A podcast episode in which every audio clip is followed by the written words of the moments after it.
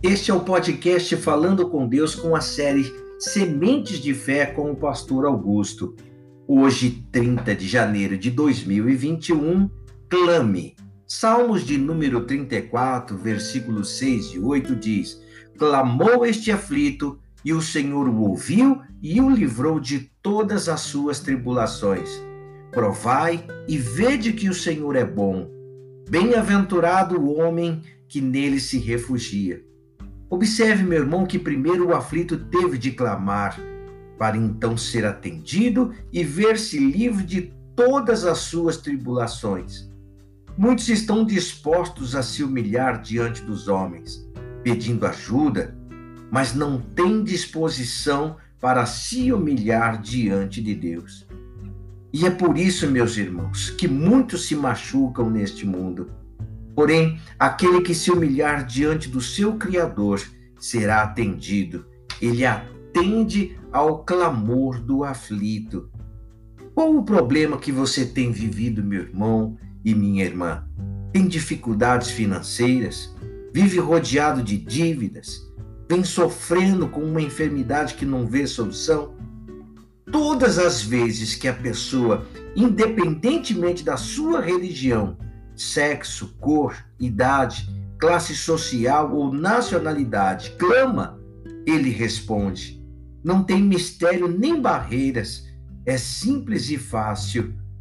Eis dois recados do Altíssimo aos aflitos. Invoca-me no dia da angústia, e eu te livrarei, e tu me glorificarás. Salmos de número 50, versículo 15. Invoca-me e te responderei, anunciar-te-ei coisas grandes e ocultas que não sabes. Jeremias 33, versículo 3. Faça uma prova, meu irmão. Creia e verá a bondade de Deus. Se refugie nele, esconda-se nele e você será feliz. Não é mágica e nem acontece do dia para a noite também mas essa é a única garantia que você pode ter de se ver livre de todas as suas aflições. Clame, creia e verá. Oremos então.